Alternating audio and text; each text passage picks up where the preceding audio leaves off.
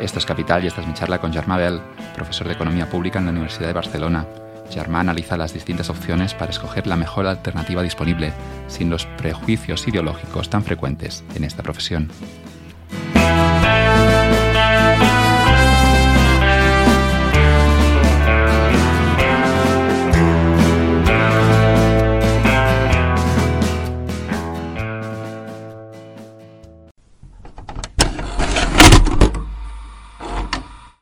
Hoy en Capital un experto en infraestructuras, el catedrático Jarmabel, y quería empezar con una pregunta muy, muy simple, que es ¿por qué son importantes las infraestructuras en una economía? Bueno, las infraestructuras en una economía, como ya explicaba Adam Smith en La riqueza de las naciones, de una forma muy gráfica, al comparar el tiempo y recursos que exigía el transporte entre Edimburgo y Londres de una serie de barriles de productos por vía terrestre con carreta y, vacas o toros, o burros, comparándolo con el transporte por agua que exigía, no obstante, vías navegables, existía puertos, etcétera el transporte con infraestructuras es muy importante porque, eh, inicialmente, porque es uno de los principales elementos de la distribución de los bienes en la economía o y servicios, si tenemos en cuenta las infraestructuras tecnológicas también.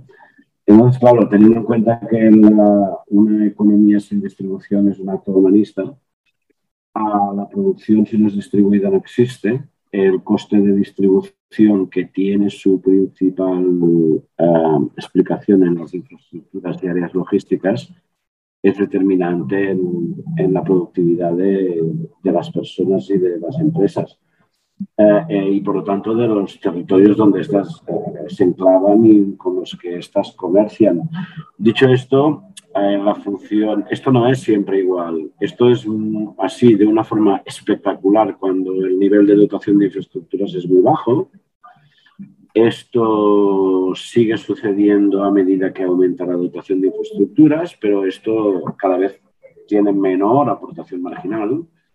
Y en casos como España es muy posible, de hecho es muy probable, no solo muy posible, que eh, tengamos eh, tal exceso de inversión en infraestructuras interurbanas que en realidad haya desaportado a la productividad, porque eh, generalmente la gente olvida que las infraestructuras hay que pagarlas.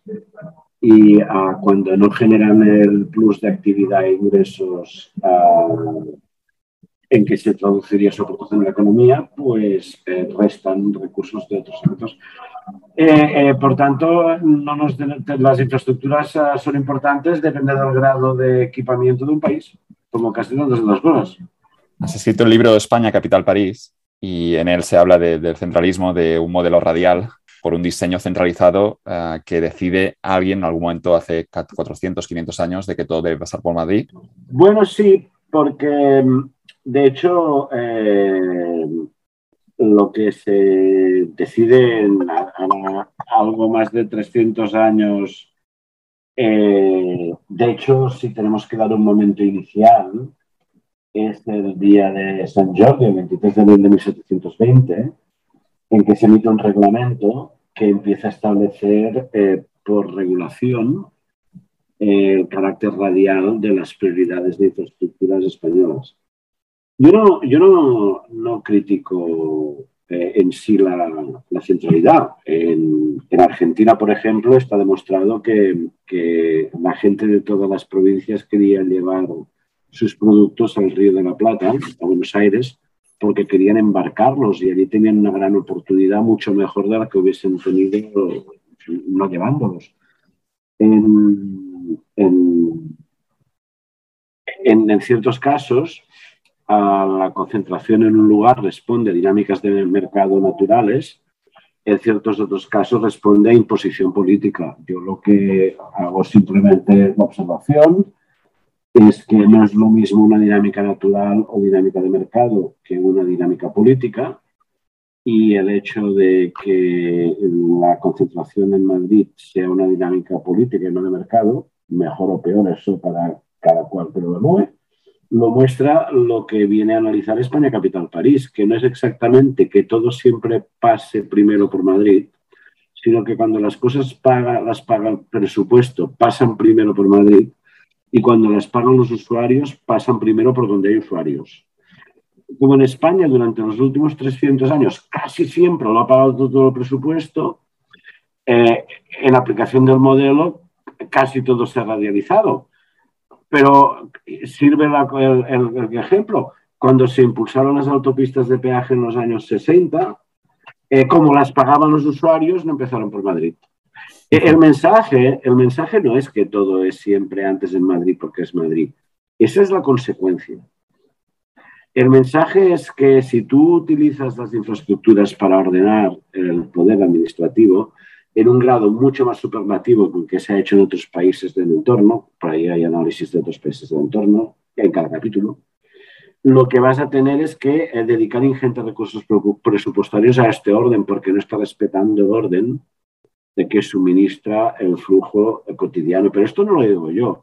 Esto, la primera persona de la que yo recuerdo que lo analizó con, o, o lo sentenció, no sé si con mucho análisis, de una forma ostentosa fue Gaspar Melchor de Jovellanos, quien en el año 1795, en su informe sobre la ley agraria, ya explicaba, después de casi un siglo de, de regulaciones, presupuestos e impuestos centrados en las carreras radiales de Madrid y ninguna más, que tenían que ser pagadas por los usuarios, eh, que se dice rápido, ¿eh?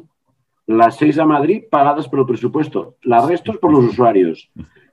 Eh, Gaspar Melchor de Jovellanos, conocido asturiano, decía, bueno, esto no ha ido muy bien porque lo que se ha hecho es invertir mucho dinero, la verdad es que más hacia el final del siglo que, al principio, en unas carreteras que no usa casi nadie, mientras que las carreteras que articulan el comercio, este hombre pobre era un ilustrado, las, carreras, las carreteras que, que, que eh, articulan el comercio entre pueblos, pueblos y pequeñas ciudades han quedado abandonadas ¿Por qué? Porque dependen solo de lo que pagan los usuarios. O sea que la, crítica, la crítica no es nueva. La crítica ya la hicieron los ilustrados. Si se quiere la traducción hoy en día es, han gastado ingentes cantidades de dinero, un poquito de ellos europeos, en vías de AVE que no llevan a casi nadie en términos comparativos, a casi nadie, porque la Madrid-Barcelona en términos comparativos es muy modesta, no es ridícula. Ridículas son la Madrid-Valencia, la Madrid-tal y la Madrid. La Madrid-Barcelona es modesta en términos comparados, mediocrita. Mientras que en las rodalías, en unos sitios más que en otros, se caen. ¿Qué es lo que diría hoy Gaspar Melchor de Jovellanos? En lo que va cada día la gente a trabajar no han invertido, excepto en Madrid. Porque como ha sido así, no hay por qué no decirlo, y en cambio, en lo, en lo que es la ampulosidad y la concentración de los tráficos en la capital del reino, que hoy en día es el AVE, pues se han gastado dinero y dineral. Al final tampoco no, no hay tanta diferencia. Es curioso al final por qué se toman esas decisiones. Algunos políticos obviamente van a los intangibles y a partir de aquí lo pueden justificar todo, al revés, el análisis te sirve para analizar si hay externalidades positivas o negativas. Pero digo que algunos políticos han utilizado esta excusa para decir que el tren debía no ese AVE cuando había ya una línea de avión que, conectaba las ciudades. No les ha hecho falta. La excusa más usada ha sido la santa madre de Dios de las políticas españolas, que es la solidaridad interterritorial. Eh, con lo cual se ha vendido que, por palabras de ministras, eh, la ministra Magdalena Álvarez eh, eh, decía que estamos expandiendo España con hilos de acero, que es, pues mejor hubiese sido con hilos de otra forma, ¿no? de tecnología y de, y de fibra óptica. Y la ministra Ana Pastor, a continuación, la primera persona del PP, que em, el AVE, coma, a los españoles, coma, nos hace iguales. Nunca se me olvidará la coma. La coma la pongo yo porque el AVE, coma, a los españoles iguales es que, claro, eh, la, porque la, la, señora ministra de, Ana Pastor, que de sanidad sabía mucho, eh, eh, bueno, de transporte, pues sabía lo que le explicaban en los memos del no los memos del ministerio, sino los memos del ministerio, que es algo diferente. Bueno, en el ministerio sí hay gente que sabe. Entonces, ella, pobre, ella sabía mucho de sanidad, que es lo que se había formado siempre, había hecho. Entonces, ella explicaba esto de que el AVE coma a los españoles como les hace iguales. Y algo que está demostrado desde 1987, 87, 87, es que el AVE chupa actividad de los eh, núcleos secundarios hacia los grupos primarios. Es decir, es solidaridad al revés. Es decir, es engrandecedor de las desigualdades interterritoriales y chupa del pobre. Pero bueno, es que también parece mentira, pediríamos que los, eh, la gente que ha programado, gobernado y desarrollado la AVE leyese algo. Y tampoco hay que pasarse de exigentes. Pareceríamos escandinavos o alemanes. Podría ser en todo este análisis que Perdona, de acuerdo que, contigo. Lo, que, lo, que, lo, tomé de broma, pero es que si lo tomamos en serio, mira, ahora se acompañó y me pongo a llorar. Es para llorar. Están, están, están, avisados desde hace 19 años o 20. Hay estudios desde hace 35 años. Podría ser en cualquier caso que toda esta línea de AVE que se está construyendo y que se sigue construyendo, que nos falte más tiempo. Es decir, a pesar de todos los estudios, a pesar de lo que sabemos ahora, podría ser que dentro de 100 años cambiemos esta opinión porque quizá tenemos esta red de alta velocidad que, que tenga este valor. Mm, esto podría ser si la vida útil de las vías no fuese unos 30 años y de la obra civil unos 50 o 60. Pero lo que pasa es que eh, eh, esto es como decir, esta persona es muy inteligente y dentro de 300 años se verá, pues coño, estará muerta. Lo más normal, ¿eh? porque nadie se, como decía Punset, que el hecho de que te vas a morir no tiene demostración empírica hasta que pasa. Pero, pero claro, si alguien ha de tardar 300 años en demostrar su valía, igual no llega. No, no, si el hecho lo que sabemos es que eh, no sabemos qué pasará de 40, dentro de 40 o 50 años, eh, pero sí que sabemos que la flexibilidad, el cambio cada vez es más rápido y la flexibilidad cada vez es una necesidad mayor para adaptarse. Sabemos, por ejemplo, que habrá nuevas, nuevos tipos de tecnologías con trenes flotantes, para los que no les servirán las vías que se han hecho, pero esto no entra en el 40 o 50, dentro de menos. Entonces, claro, el principal problema a densidades bajas, porque a mí que no, no, hay que entenderme mal. Yo soy un fan de la de París-Lyon y Tokio-Osaka. Yo no estoy en contra del AVE. ¿eh? O sea, a ver, no estoy en contra del tren alta velocidad. El de Tokio saca es una caña y el de París no está coña. Eh, porque aportan mucho bienestar social, teniendo en cuenta las externalidades ambientales y de todo tipo. Pero, pero en sitios de, de, densidad muy discreta, muy pobrecita, precaria, como en algunos lados en España, donde hay vías que ni siquiera cubre el coste variable, no hablemos de la inversión y el mantenimiento de las vías, eh, esto no va a cambiar en los próximos años. Eh, no va a cambiar en los próximos años porque además la gran tensión de los desplazamientos la tiene eh, las mercancías, no las personas. Eh, y la alta velocidad se ha pensado para personas, no para mercancías, porque las mercancías no disfrutan especialmente de ir a 270 por hora, pero tiene un coste ir a 270 por hora en mercancías, por eso no, no acostumbra a haber vías de uso doble. O sea, no, no, no nos falta tiempo. Pero es verdad, mm, es verdad, lo que pasará dentro de 100 años no lo sabemos. Por tanto, se puede hacer lo que se quiera. Claro, puedes justificarlo todo. Es que en términos de política pública, eh, que es mi especialidad más que infraestructuras, la formación de política pública, este es el peor argumento. Porque es metafísica. Aquello que no se puede razonablemente contrastar, y digo razonablemente para no ser muy talibán, es metafísica. Y la metafísica no está muy recomendada, recomendada en el orden del proceso de formación de políticas públicas. Siempre encontré fascinantes las teorías de public choice de James Buchanan y decía allí Buchanan que las decisiones del gobierno a través de los intereses personales había que estudiarlas a través de los intereses de los burócratas, de los líderes del gobierno, esos intereses personales, esa estrategia que tenían de partido, de país y no tanto a veces en, los, en, un, en una outcome ahí que sería el mejor para la población. ¿no? Y lo vemos en este ejemplo que has dado seguramente de las, de las cercanías en Madrid o Barcelona eh, donde no van tan bien como deberían, o luego el tren regional en, cualquiera de las comunidades de España, comparado luego con esta línea de alta velocidad de lujo que disfrutan una minoría de los españoles. Sí, pero tampoco hay que pasarse del otro lado, va. Eh, porque el public choice y las diferentes formulaciones que adoptan este tipo de objeto, este tipo de formulación, eh, al final lo que hacen es quien lo expresa de una forma quien lo expresa de una forma más clara, probablemente en términos analíticos, es la Escuela de Chicago, eh, adoptan la idea de que el político, el burócrata, son eh, personajes neoclásicos eh, simplemente seguían por sus eh, intereses materiales, como, que puede cubrir también los intereses electorales de apoyos, etcétera. Eh, esto es un poco viejo y ingenuo. Esto es, esto es evidente es gente que nunca ha estado en el terreno político, ¿no? Eh, la gente de Chicago y estos nunca han estado en el terreno político, ni los Virginians. Eh, porque el político es una persona, y probablemente en cierta medida el burócrata, aunque de forma diferente, en que tenemos una combinación de visiones de organización social y una combinación de intereses propios. Lo que es difícil es decir que cuando toman una decisión combinan intereses propios, lo que se diría en términos técnicos, es ser elegido o mantener el post o mantener la posición con, sus propias visiones y preferencias sociales, ¿no? De la misma forma que los electores en promedio eh, también combinan visiones de la sociedad, preferencias sociales con, bueno, ¿y cómo me irá a mí en particular con este que gana o gana este, ¿no? Entonces los, los, políticos no son demasiado diferentes que los electores. Entonces, claro, si, si todo el mundo fuera así, pues eh, la gente votaría estrictamente por funciones de intereses materiales y esto no es lo que pasa, ¿no?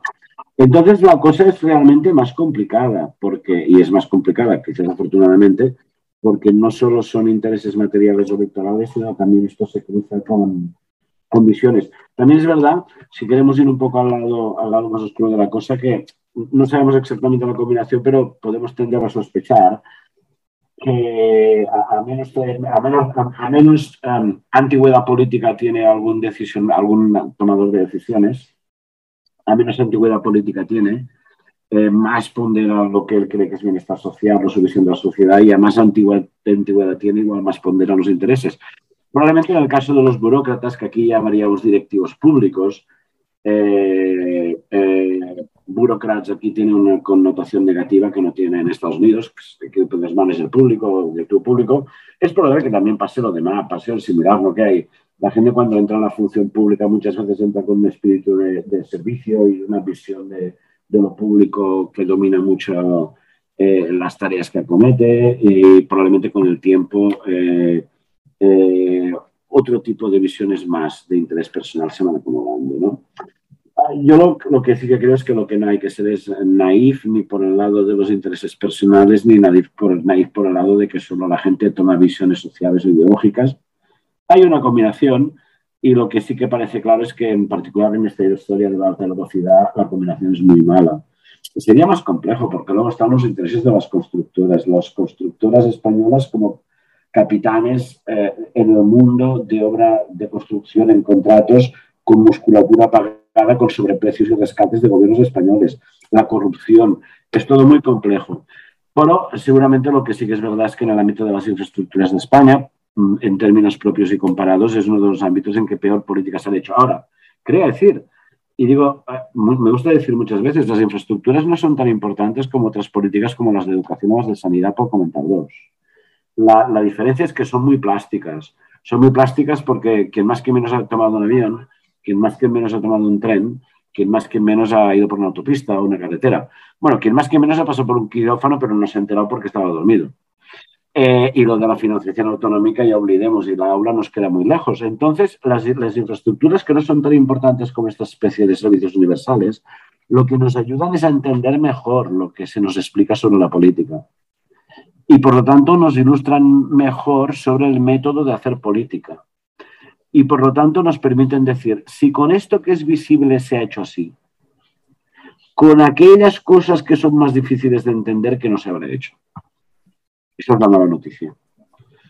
Y lo vemos a nivel local incluso, ¿no? Estoy pensando en esos políticos que están tan felices inaugurando sus rotondas el método es, el, a ver, digamos, cada sociedad tiene la escuela de la política que tiene. Eh, España ha sido una sociedad tradicionalmente autárquica con muchas fases de autarquía. Eh, una de dura de final de la guerra civil hasta, hasta los años 80 y, bueno, luego tampoco uno puede pretender que en 30 años esto ya sea el país más abierto del mundo, aunque alguna gente se lo cree, ¿no? Eh, entonces, ah, la cultura que se tiene de la política pública es la cultura que se tiene de la política pública, que no deja de ser un país que ha estado mucho tiempo volcado dentro de sí mismo. Y la escuela de política pública, por lo tanto, es mucho intra, intraestado, iba a decir intranacional, pero yo con lo de nacional, cuando me tomo unos días que no a meter ahora, Eh, entonces, todo el mundo ha aprendido de los mismos patrones.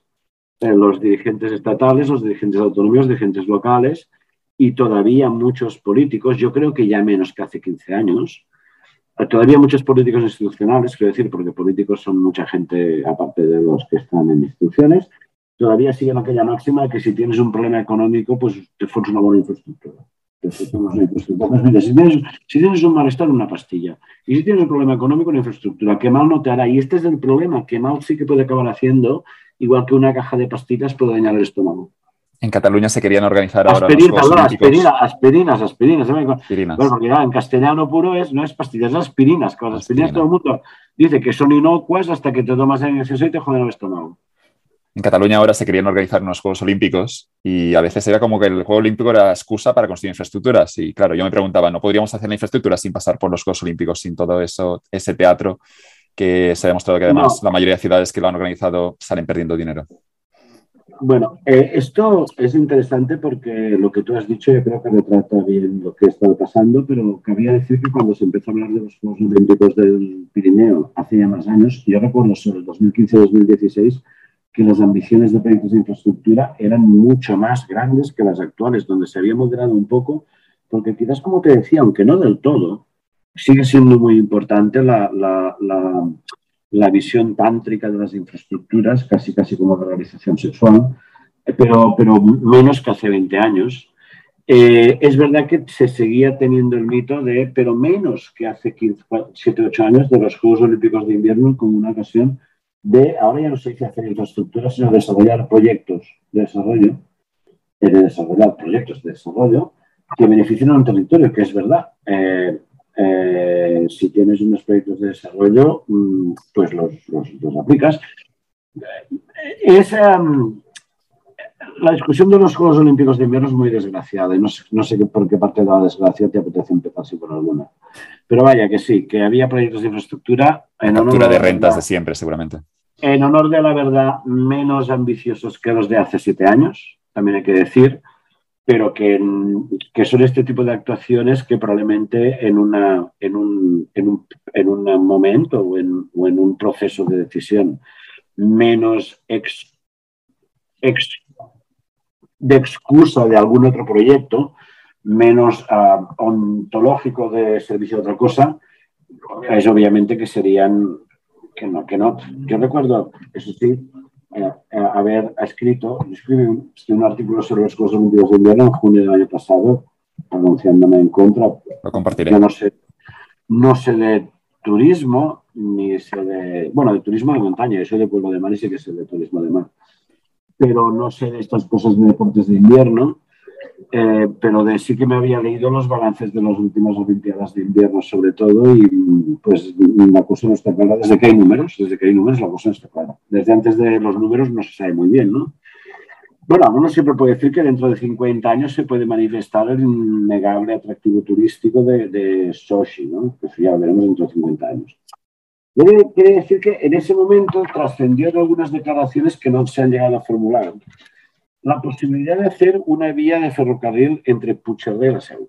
Que esto los, los que nos oigan más próximos al Pirineo, pues lo tendrán más localizado y los que no lo oigan, pues sabrán que Puigcerdá y la Seu son dos municipios impresionantes, súper importantes, eh, que tienen unas poblaciones de aproximadamente, creo que la Seu estará entre 15 y 20 mil personas, eh, y Puigcerdá quizás algo menos, Repito, son. No es, Tokio, no es Tokio Osaka, no estamos hablando de Tokio. Son municipios, son municipios muy importantes porque la importancia no la mide la dimensión demográfica, pero no es Tokio Osaka, efectivamente. Es una forma de decirlo. Entonces, que querían hacer una línea de ferrocarril y yo me permití sugerirle al que le había propuesto esto que se había pensado, porque yo sí había hecho los números, comprando por mayor, ¿eh? comprando por mayor, que con un coche eléctrico para cada familia de la zona salía más a cuenta y, que eh, al ser el tendido de vía férrea. Eh, pero es que además tuviese en cuenta que o, ponía una parada en cada casa y en cada núcleo habitado, o coche tendrían que tener igual para ir a las estaciones. Por tanto, el coche de hacer, a ver, o autobuses. Entonces yo creo que si querían hacer una cosa de texto de la vida positiva, aunque, aunque la electricidad contamina, mientras no seamos 100% renovables, que quizás mejor un coche eléctrico a cada familia. Cada, con cada familia salían los números, con cada persona no. Pero con cada familia salían los números de un coche el gratis eléctrico, comprado por mayor, que siempre hay un descuento del 15-20. ¿eh?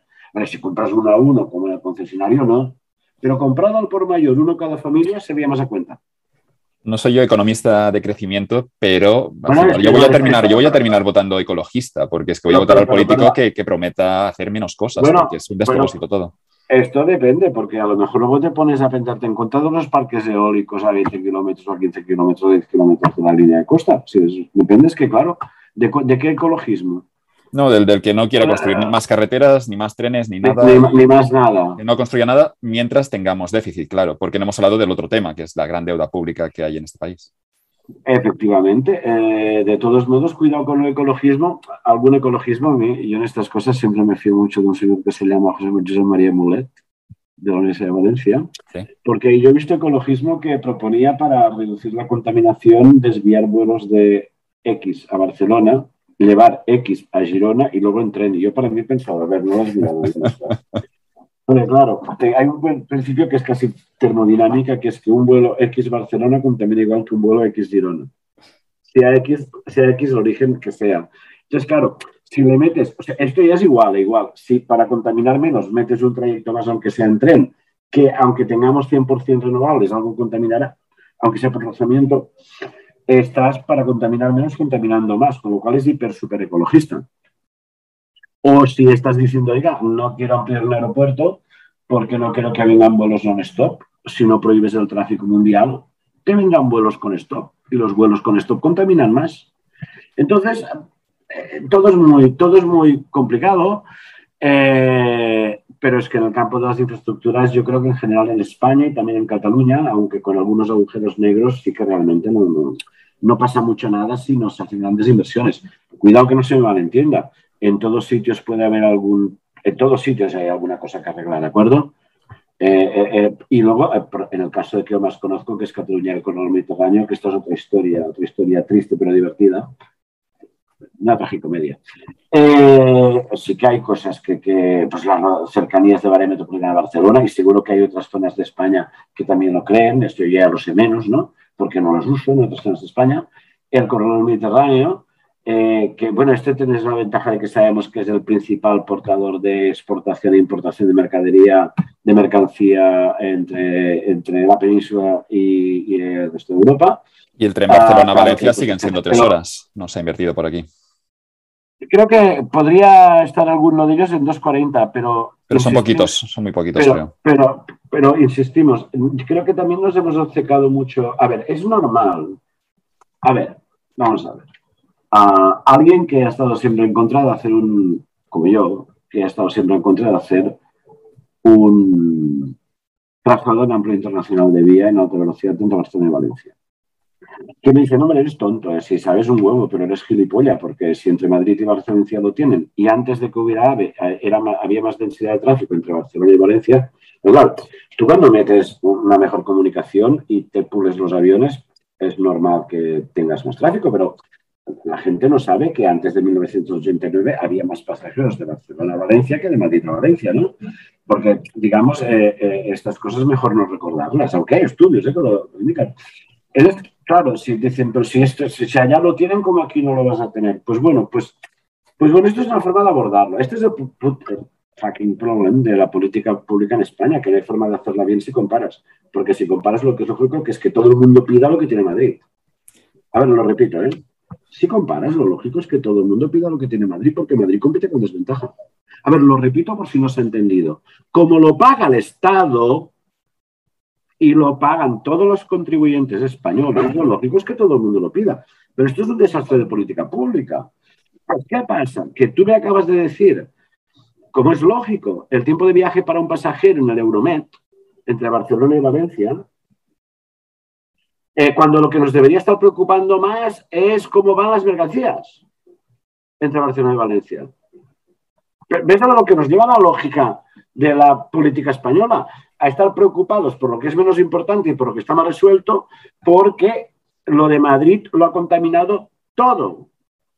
Y es verdad Y si en Madrid lo tienen, los demás, ¿por qué no? ¿Por qué no una alta velocidad ancho internacional de Barcelona a Valencia? Si era la ruta más densa antes de 1992, cuando se inauguró la de Madrid-Sevilla. ¿Por qué no? ¿Por qué? Que son de segunda. Este es el tipo de em, dinámica que hace que la política pública no pueda ser ni siquiera bien discutida. Hemos hablado de los trenes, em, también todas las infraestructuras aquí. No sé hasta qué punto en España tenemos infraestructuras a veces eh, obviamente que no nos podemos permitir algunas de ellas y es ahora, yo creo que si viene una crisis será evidente, pero me gustó, me gustó tu opinión, una opinión tuya con el aeropuerto del Prat. Estaba discutiendo si debería ampliarse la pista, si debería hacerse ese aeropuerto. No sé si la discusión era solo una tercera o cuarta pista o hacerla más larga, pero en, tu opinión un día escuché que dijiste que, que, si algún día en agosto algunos aviones iban con ligero retraso en el aeropuerto del Prat, eso no era un problema. Y me gustó tu punto de vista como, como, economista de si algún día hay una congestión, no es tampoco del todo malo porque significa que, bueno, que la infraestructura no es tampoco demasiado grande. Porque hay gente, algunos políticos, de nuevo, que regresando a esa aspirina, parece que lo quieren construir todo tan grande que no haya nunca, nunca ningún tipo de, congestión. Y eso obviamente nos lleva a tener infraestructuras demasiado grandes que no nos podemos permitir. Bueno, primero en términos, gracias por la amabilidad. Eh, a uno siempre le gusta que le digan que algo ha gustado. Eh, pero primero podemos ir un poco a lo sistemático. Eh, no ha cambiado desde hace seis años, mm, siete años, pero en el 2015 con un par de colegas de aquí de, de la propia unidad de, investigación en que estamos, en la Universidad de Barcelona, los somos cuatro que nos llaman los, somos cuatro nos llaman los cuatro jinetes de apocalipsis de las infraestructuras. Como que somos como la plaga, sí, sí, pues, los jinetes de la apocalipsis, porque estamos en contra todo. Eh, bueno, pues tres de los cuatro eh, publicamos un artículo en Transport Policy donde mostrábamos que España en todos los modos interurbanos, en todos, aeropuertos, carreteras, puertos y ferrocarril interurbanos, tenía la máxima eh, discrepancia entre oferta y demanda. De hecho, el artículo en inglés se titulaba When demand travels far beyond supply. Eh, eh, no, when supply travels far beyond. La idea de que eh, cuando la oferta va muy por delante de la demanda.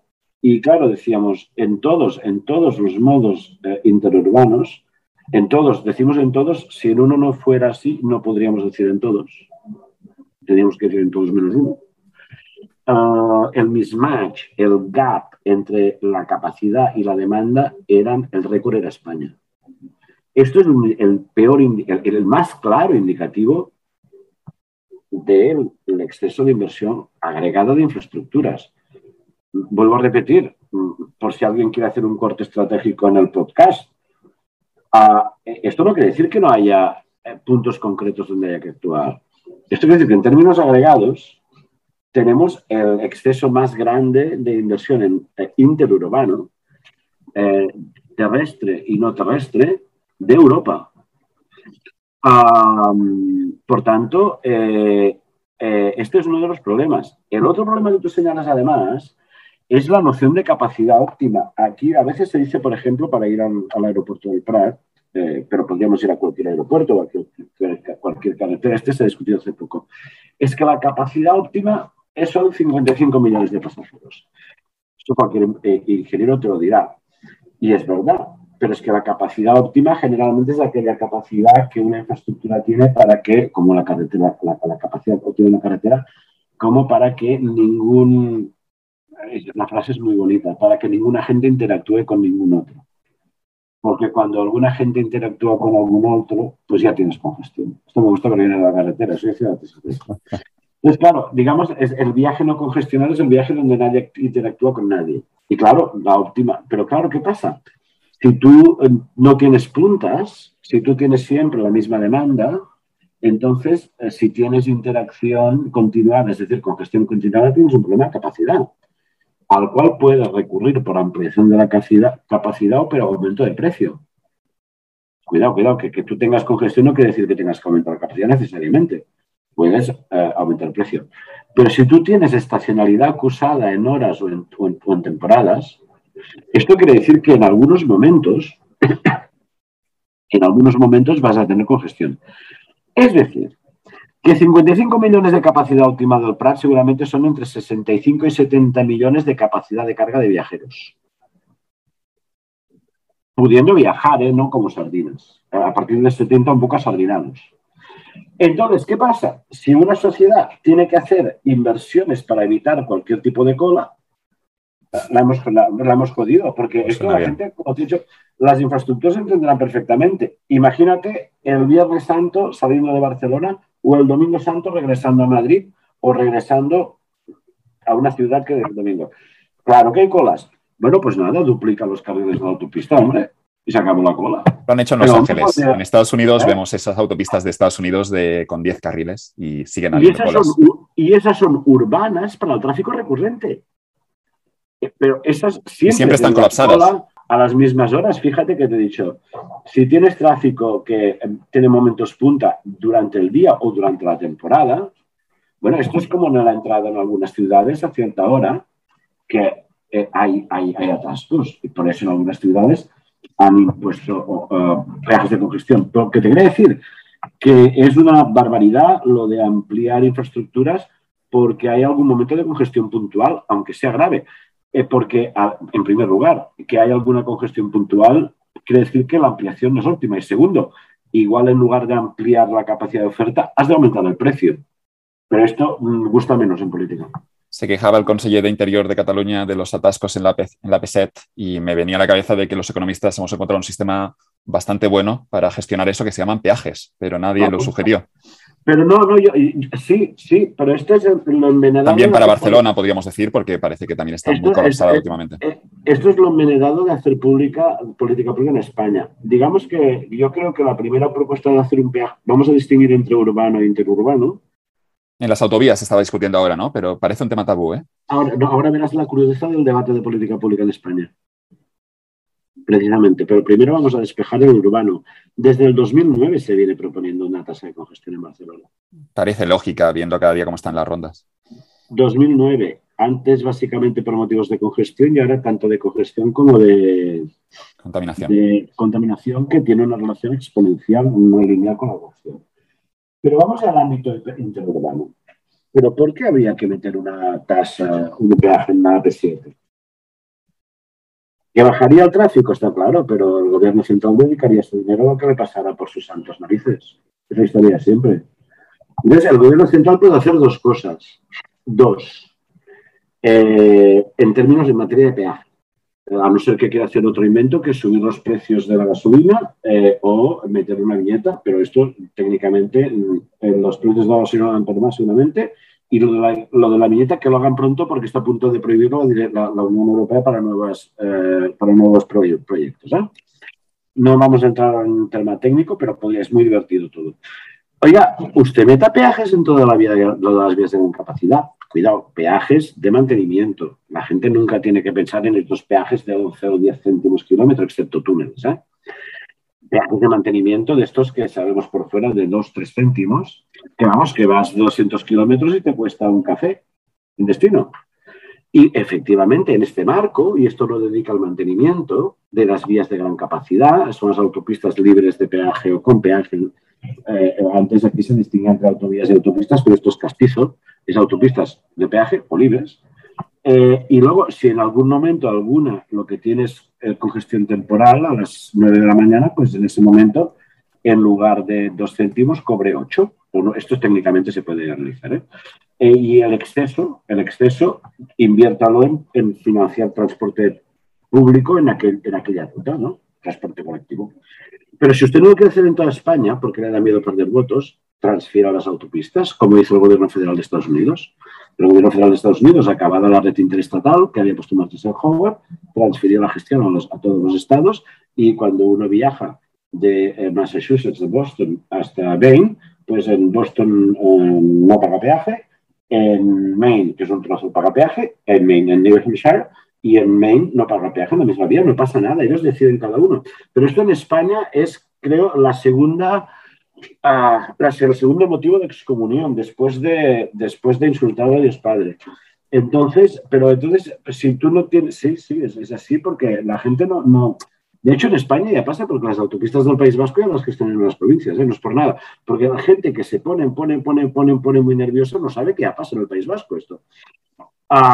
Pero entonces, eh, claro, eh, yo que soy una persona que defiendo y hace tiempo, no ahora, hace en mayo del año pasado y antes, y escribí, diga, están liberando peajes. Hemos querido siempre discutir, metan el mismo sistema de financiación de infraestructuras en España. Esto es muy asimétrico. Esto podía explicarse hasta los años 90, después ya no. Eh, bueno, pues ahora si levantan peajes, aprovechen, pero, pero hagan algo pronto porque una vez levanten peajes van a empezar a ser problemas de mantenimiento y demanda. Pero si esto hace dos, tres años, cuatro que lo estamos discutiendo ya. Pero nosotros sabemos perfectamente, mucha gente, que si en la AP7 se pone un peaje, ese peaje no va a servir para solucionar los problemas de la AP7. Ese peaje será una teta para solucionar otros problemas. Vamos de nuevo a la captura de rentas, claro. Sí, no, no. Y, asumir por un problema de urgencia, por un problema de urgencia, como son unas retenciones que se están produciendo ahora, asumir una solución que a largo plazo te va a perjudicar mucho, que es un sobrecoste por una actividad en un territorio, que en otras actividades se paga con lo que no paga en el territorio. Fantástico. Entonces, claro, eh, eh, yo no, yo sí, yo defiendo que metan peajes en toda España, otra vez de mantenimiento y cuando toca puntual de congestión, pero en la P7 son los ni locos, ni locos, que sería para siempre. Y además iría subiendo y llegaría un día que además dirían, coño, pues lo subimos de 3 céntimos a 15 y monetizamos la caixa. ¿Quieren una concesión? Si nos adelantan, si es la historia de siempre en España. Es que es muy complicado hacer buena política pública en España. Este es de los fucking problems es muy complicado. Ahora, que no quieres meterte en esto, transfíralo a la región. digamos, no transfieras toda la AP7, transfiera la AP7 Norte, de Hospitalet de Luzán, más o menos los nucleares de la costa, hasta la frontera, que es todo el territorio intercatalán, y que se aclaren si quieren meter peajes, si quieren dedicar presupuesto. Decimos los economistas que no hay tal cosa como un almuerzo gratis, y, parece que, bueno, que es como muy evidente, pero bueno, hay gente que cree que algunas cosas son gratis y que, por, por ejemplo, un peaje, una, una autopista, puedes, puedes, circular por allí gratis y el mantenimiento se, se, se, mantendrá de forma mágica esa autopista, ¿no? Aunque no pagues por, por, circular por allí. Yo no creo que haya casi nadie que crea que hay cosas gratis. Luego, ¿por qué, tenemos ese dicho los economistas, no? Bueno, recordárselo a la gente, ¿no? De, si algo es gratis, bueno, que lo pagas de otra manera. Pero, claro, para, porque es un argumento retórico. Yo creo que la gente debate mucho en función de lo que le toca pagar a ella. A la persona o a cada comunidad o a cada grupo, el argumento principal es, oiga, esto ya lo he pagado yo con impuestos, eh, si soy usuario, pero si no soy usuario, pues oiga, pues yo no lo uso. Entonces yo creo que todo el mundo sabemos que las cosas hay que pagarlas. Otra cosa es que haya gente que piense que ya se ha pagado bien impuestos, ¿eh? Creo que este argumento es diferente. Pero podría ser que en este país estemos, seamos, más, seamos más contrarios a pagar de forma directa y, de un modo quizá más gente favorable a pagar simplemente a través de IRPF o IVA. En carreteras no es la historia. En carreteras los únicos que nos han superado entre estados similares de dimensión han sido Francia e Italia, no es esto. En carreteras, por ejemplo, se ha pagado por usuario una porción mejor, más alta que en Centro Europa o Norte Europa o los sajones. En puertos y aeropuertos es igual. En los puertos y aeropuertos del Estado eh, los pagan los usuarios. Es verdad que algunos puertos y aeropuertos ganan mucho porque tienen precios sobre costes, mucho, muy altos de monopolio. Por eso mantienen el monopolio. Para enviar vía las empresas de aeroportuarias y, y puertos del Estado que tienen su su capital en la principal costa de España, Madrid, eh, la ciudad costera más relevante. Eh, entonces, eh, para enviar por dentro a los que no tienen bastante, pero lo pagan los usuarios. Entonces, no, no, creo, no creo que sea una especie de, de cosa genética. Lo que sí que creo es que es muy probable que aunque la presión fiscal en España esté por debajo de la media europea, más la agregada que la individual. La individualidad, la individual teniendo en cuenta la tasa de paro y por tanto el hecho de que la gente que no percibe rentas ya no está sometida a impuestos directos, por lo tanto hay que mirar un poquito más. Pero, eh, vale, nos quedamos con que la presión fiscal agregada es algo inferior a la media europea, eh, pero es que el nivel de confianza en las instituciones es muy inferior a la media europea. Entonces, finalmente, la gente tiene mejor comprensión de lo que hacen las instituciones con sus impuestos a mayor confianza tienen las instituciones. Y por lo tanto es más fácil que te encuentres la reacción del tipo de yo ya pago mis impuestos para esto. Mm, bueno, eh, esto es más fácil que te lo encuentres cuando hay una baja confianza en las instituciones, con lo cual hay escepticismo sobre cómo se están gastando los impuestos que están siendo cobrados, aunque en términos agregados la presión fiscal sea menor que la europea. Espera. Eh, pero claro el, el siguiente problema pasa cuando llega. Mm, esto es como lo de, oiga, que ya pago impuestos para matar las autopistas, o todo lo que quiera, pero la, deuda pública es 120%. Todo lo que quiera. Ya pagamos impuestos pero la deuda pública es 120%. Entonces, claro, eh, eh, digamos que no, se pagan bastantes impuestos, entonces. O, eh, claro, es otra discusión. Entonces, yo creo que más el, argumento de que no hay free es un argumento de los economistas que no va dirigido a demostrar a alguien que todo hay que pagarlo, sino que va dirigido a decirle, oye, pues si no se paga así, ¿cómo se paga? Es diferente. Es la idea de coste de oportunidad. Eh, ah, vale, pues si esto no se hace, si hago esto, no hago lo otro. Pues oye, si no cobro así, ¿cómo cobro? Porque todo el mundo sabe que las cosas cuestan, o casi todo el mundo. Lo que hay es mucho discusión de ah, no me repercutas a mí, que ya pago bastante. Tenemos también ese argumento que has mencionado de las élites extractivas. Habría también el, el libro de, de, Acemoglu y Robinson de por qué fracasan las naciones y, vemos en el caso de España de que seguramente hay muchas cosas que no, que no salen mal, que están saliendo mal, perdón. Eh, ¿por, dónde, ¿Por dónde deberían empezar las reformas, más allá del cambio cultural que siempre es más complejo, pero qué, cuál sería su propuesta para España a la hora de minimizar esa, esa, esa, extracción de rentas a veces ya tan evidente, incluso con esa conexión entre las empresas, algunas del IBEX, con los políticos? Ah, yo no tengo propuestas para España. ¿Para Cataluña entonces? ¿Que puede ocurrir lo mismo? Cataluña no tiene políticas. No hay nada que hacer.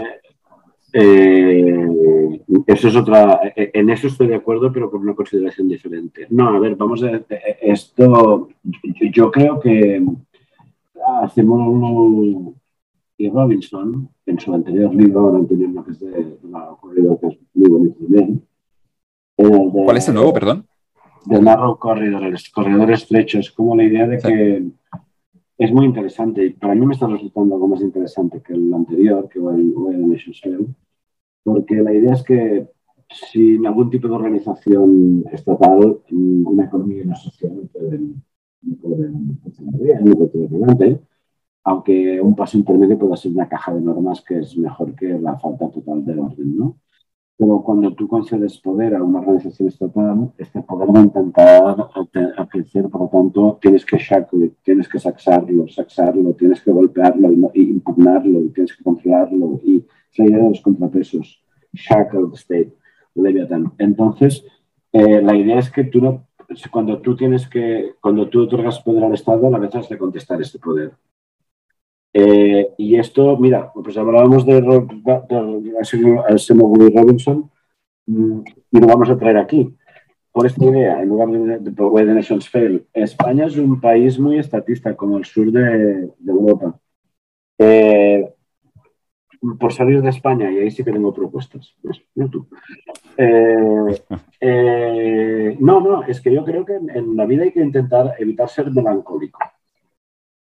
En infraestructura sabemos bastante bien qué hay que hacer, pero es una melancolía muy sobada proponerlo, por tanto, está bien.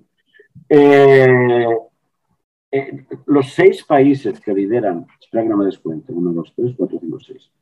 Los seis países que lideran el ratio de deuda pública en, Europa, en la Unión Europea, por encima del 100% del PIB, son, por este orden, espero no tergiversar ni olvidarme, pero no, no, eso.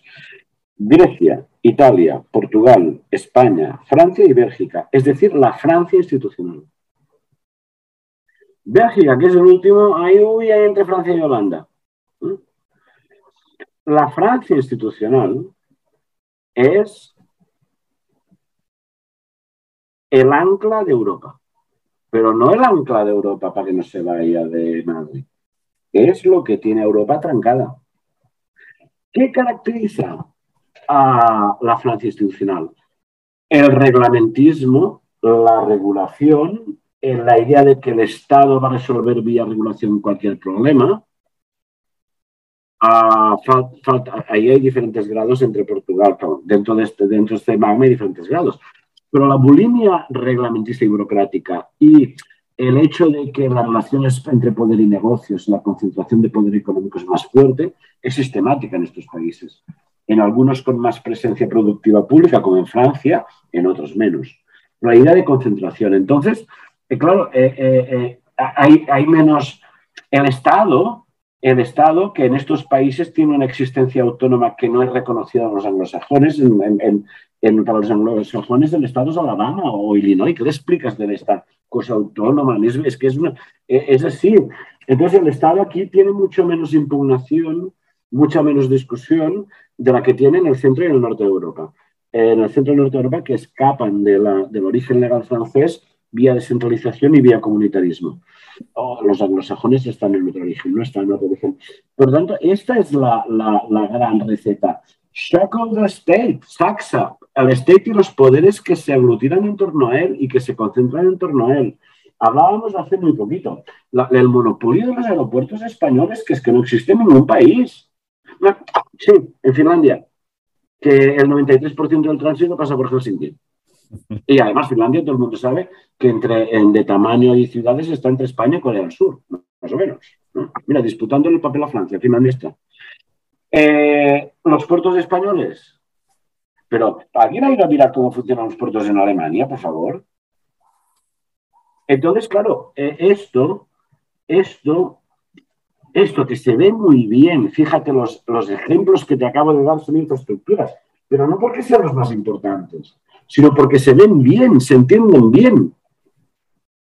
Esto es lo que habría que saxar, apretar. Y este sería, eh, este sería la recomendación general. ¿Cómo haces esto en diferentes ámbitos de la política?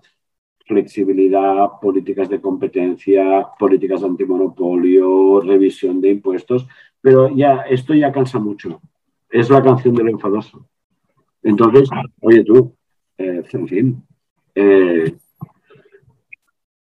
es decir, es que de verdad también hay que entenderlo. Hay, cuando las cosas, en la vida hay cosas que son muy obvias, ¿no? Entonces, lo sabes, por ejemplo, es que, digamos, cuando tú eres el peor caso del, mundo y te invitan para explicar el caso de tu país porque es el worst case, the worst case. Y sigues construyendo, sobre todo. Y sigues construyendo, eh, al final te tienes que tomar las cosas de una forma. Ten en cuenta que a mí me han invitado a Delhi, India, a, Praga hace poco, hace un mes y medio. No, lo entienden, ¿no? Cuando lo explicas dices, eso el, worst case, eh, el worst case, porque eh, eh, creo que uno, uno, que defiende la línea London-Birmingham de alta, de, alta capacidad, que yo también creo que se van a llevar un moco cuando se la acaban haciendo, decía, pues el Spanish no sé qué, es que es sí, es que, es que digamos, es, entonces eh, claro, la, actitud vital ante esto, pues a veces, ¿cuál ha de ser?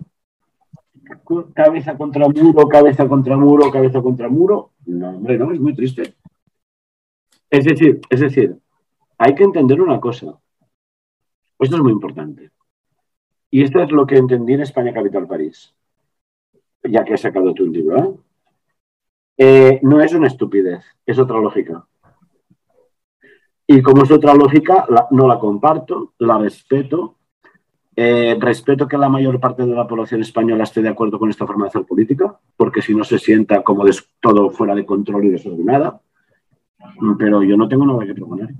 Y algo que lleva 300 años implementándose no puede ser tampoco estúpido, habrá algo detrás que lo mueve. Eh, eso eh, tienes que aprender que es otra lógica. Entonces la lógica esta no es de la del bienestar social, la productividad, sino que es la lógica del control político administrativo.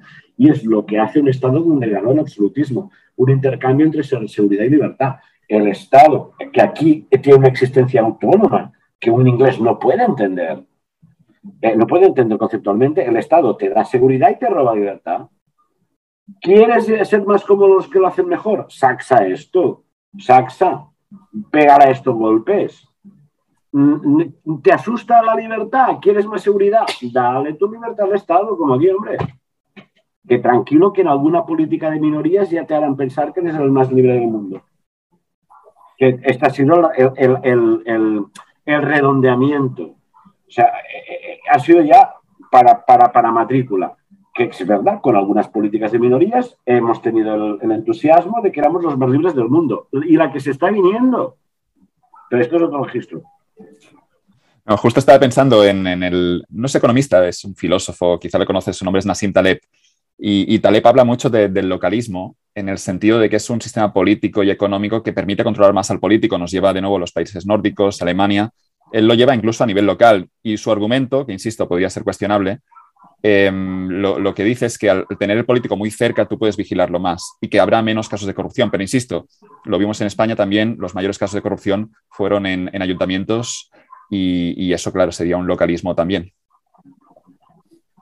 No, es una discusión abierta. Yo no, he visto evidencia empírica de que los mayores casos, casos de corrupción sean en ayuntamientos. De hecho, yo lo que recuerdo que la mayor condena. Bueno, quizá aquí estoy yo quizás sesgado por los periódicos y los casos esos de Marbella. Y, bueno, pero. Quizá, es mi, quizá no ha sido, esa afirmación ha sido poco precisa por mi parte. El caso Filesa, eh, creo que ha sido uno de los más grandes en cantidad económica, el asunto de los ERES en Andalucía, el asunto de Gürtel y el PP, porque fíjate que soy en el ayuntamiento, pero era una red central. Era una red central la que iba diciendo sin esto, sin esto.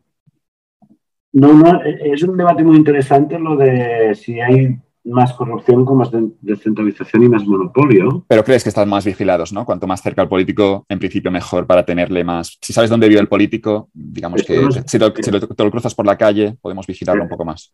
Esto no hace falta que lo crea yo. Esto, la evidencia es masiva. Es decir, la gente, para ponerlo un poquito más en metódico, la gente que dice que con centralización hay menos corrupción no sostiene la idea de que hay menos gente para robar, que va a robar. Eh, la gente que dice que con descentralización hay menos corrupción dice que hay más, al haber más competencia, el precio baja. Que es un buen argumento, fíjate, es el mercado. Oiga, como hay más competencia de gente que se puede corromper, que, te van a hacer su política, el precio baja. Lo que es indudable, sea una cosa u otra, es que por el lado de la supervisión funciona como tú has sugerido. Por el lado de la supervisión, lo que pasa es que a más cerca tenemos las cosas, más fácil nos es tener la información y además beneficiarnos de nuestra acción de supervisión. Porque si yo tengo que supervisar al gobierno de España, 47 millones beneficiándose. En cambio, mi pueblo de origen son 700 personas. pues si de ahí superviso, un cacho más grande me llevo. Las casas de Altana, ¿no? Sí, no es municipio, pero me da un pegote. Muy bonito. Eh, es muy bonito, muy bonito, se come muy bien es publicitario. Otro, otro día eh, tenemos que hablar de la reconversión turística, que también te, he escuchado defenderla, en, este caso de, tu pueblo. Sí, la que, la que se produjo, ¿eh? Sí, sí, pueblo de pescadores y ahora con, una economía más turística. Como el turismo, eh, una economía diversificada, como gracias al turismo se ha mantenido la actividad en la lonja y como el turismo rompió la dominación social de una entidad privada pero parece que los políticos o algunos de ellos no quieren ese turismo para España y es como que tampoco quieren, no tienen ningún modelo económico, ¿no? Pero lo critican todo y también han criticado ahora últimamente el turismo, cuando puede parecer una ventaja comparativa muy evidente para este país. Fíjate una cosa, yo no voy a decir ni, primero, no vamos a comparar pueblos pequeños de costa con grandes ciudades, porque sería incorrecto, pero a mí hay un argumento que me hace mucha gracia. O es que los pueblos de costa tienen una renta per cápita menor que los pueblos del, interior. Es verdad, es verdad. Pero esta jodida manía del economista de ponerse a mirar números. Y vamos a mirar y dices, bueno, pues ya ver, a mí hay algo que no me cuadra porque, por ejemplo, mi pueblo tiene una renta per cápita más baja que los del interior de la tapa alta. Pero la gente allá baja y en mi pueblo sube. Es claro, como en economía tenemos la cosa de que la gente va de donde está peor a donde está mejor, esto parece que es un patrón que desde los antiguos movimientos de neandertales ya es así, que las emigraciones eran de peor a mejor, no de mejor a peor. Pues, ¿qué pasa? Bueno, en los pueblos estos que se compara que la renta superior resulta que tienen un porcentaje mucho más alto de rentas dependientes del presupuesto público, es decir, vamos a ver, pensiones y tal y menos del mercado. En cambio, en, los pueblos de costa resulta que hay más rentas dependientes del, mercado, desde el presupuesto público y hay más hijos. Eres claro, yo una vez hice una prueba, no, no es que no es tontería. Luego otro día te hablaré de cómo financiar por dos eternidades un avión gratis. Por dos eternidades, por si uno no bastase. Eh, eh, cuando quitas a los menores de edad y a los jubilados y las rentas públicas suponiendo que el paro sea similar, del denominador de población, la renta per cápita ya no es inferior. A ver, te lo vuelvo a decir. Cuando quitas las rentas públicas y los jubilados y las rentas públicas del, numerador, y cuando quitas los jubilados y los menores del denominador, de menores de 16 años, población activa, resulta que la renta privada. No, es que claro, es que la gente va a vivir ahí tiene hijos ahí. Síntoma de atraso, ¿eh? Entonces, claro, yo creo que en lo del turismo, eh, eh, como en todo, hay una parte del diagnóstico que es correcto y es que ha habido un exceso. Eh, y estos excesos han generado rentas fáciles y externalidades negativas y competencia por el servicio público. Competencia que golpea, como siempre, más a quien probablemente se esté beneficiando menos del otro lado de la luna, ¿no? Pero hay una reacción muy infantil. Es decir, el diagnóstico en parte es correcto, no es igual de correcto en todos los sitios. Para algunos sitios no ha sido excesivo. Es un modelo que permite atraer gente a vivir mejor y sostener otros sectores económicos. Pero eh, ha sido excesivo en sitios como la ciudad de Barcelona y otras. Pero creo que el, diagnóstico es parcialmente correcto, pero creo que la discusión es de tono muy infantil. Y al final pasa lo que pasa, lo decía James Joyce. De hecho, lo decía Oscar Wilde eh, Oscar Wilde decía, cuidado con pedirle a Dios algo que igual te lo da. Y efectivamente, el, atentado del 17A del 2017 y la pandemia lo dieron. Y la caída del turismo, por dos cosas tan diferentes, la primera muy, muy transitoria, y los agobios del ayuntamiento presidido por Colau para traer turismo. Porque Dios les dio lo que habían pedido. Eh, y no habían pensado demasiado en qué estaban pidiendo. Este es, el, este es el debate que hace falta sobre el turismo, pensar un poquito mejor qué se está pidiendo y pensar la heterogeneidad del fenómeno y del problema. Queda pendiente para otro programa discutir eso. Yo lo veo muy claro en el caso de Barcelona, de Cataluña, que podemos tener un turismo de baja calidad, de borrachera, gente que genera problemas a los vecinos, pero después en Barcelona podríamos claramente apostar por cómo está posicionado la ciudad, por un turismo de calidad, con gente que gasta mucho, que da muchas propinas y que no nos empobrece de ninguna manera, pero parece que los políticos no saben diferenciar a estos dos perfiles. Y después me queda la duda, ¿no? Si el político podría realmente diseñar un plan. Ha sido un placer. Animamos a todo el mundo a visitar las casas de Alcaná, a ir al Delta del Ebro. Sí, mucho mejor que en la Costa Brava, solo voy a decir esto yo, y mucho mejor precio. solo quiero dar un dato. Eh, hay 800 habitantes permanentes, 2.000 y pico en verano, tampoco es estarse, pero 800 permanentes y a los 22 restaurantes dejé de contar. y no estamos excesivamente obesos. Por tanto, go and try it.